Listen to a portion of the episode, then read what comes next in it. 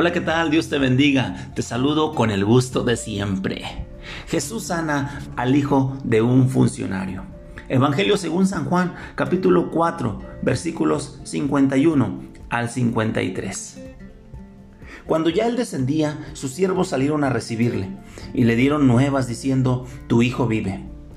Entonces él les preguntó a qué hora había comenzado a estar mejor y le dijeron, ayer a las siete le dejó la fiebre.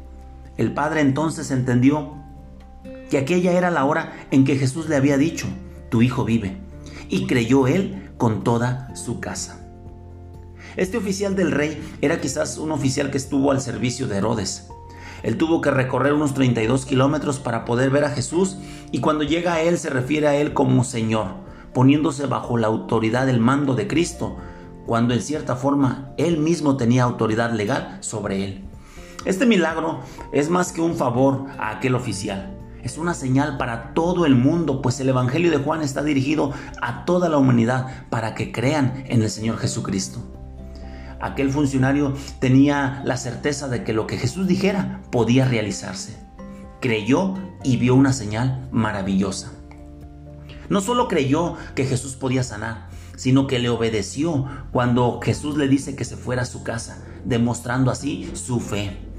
Amigo y hermano que me escuchas, para ti y para mí no es suficiente decir que creemos que Jesús puede hacerse cargo de nuestros problemas. Necesitamos actuar en consecuencia. Por eso es que cuando tú ores de aquí en adelante por una necesidad o un problema, cree que Jesús puede hacer lo que ha prometido. Los milagros no fueron simples ilusiones, producto de un optimismo.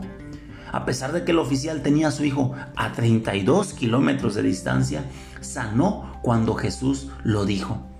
En, este, en esta situación, la distancia no fue problema ni impedimento, porque Cristo domina el espacio. Nunca podremos poner demasiada distancia entre nosotros y Cristo al grado que Él no pueda ayudarnos. Nota que en este pasaje tú y yo podemos observar el desarrollo de la fe en este hombre. Primero creyó lo suficiente como para ir a pedirle ayuda al Señor.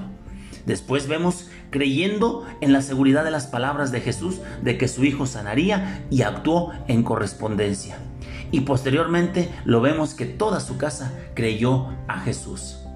Por eso es que quiero decirte el día de hoy que la fe es un regalo que se desarrolla en medida que la usamos. ¿Te atreverás a usar tu fe? Que tengas un excelente día. Que Dios te bendiga. Hasta la próxima.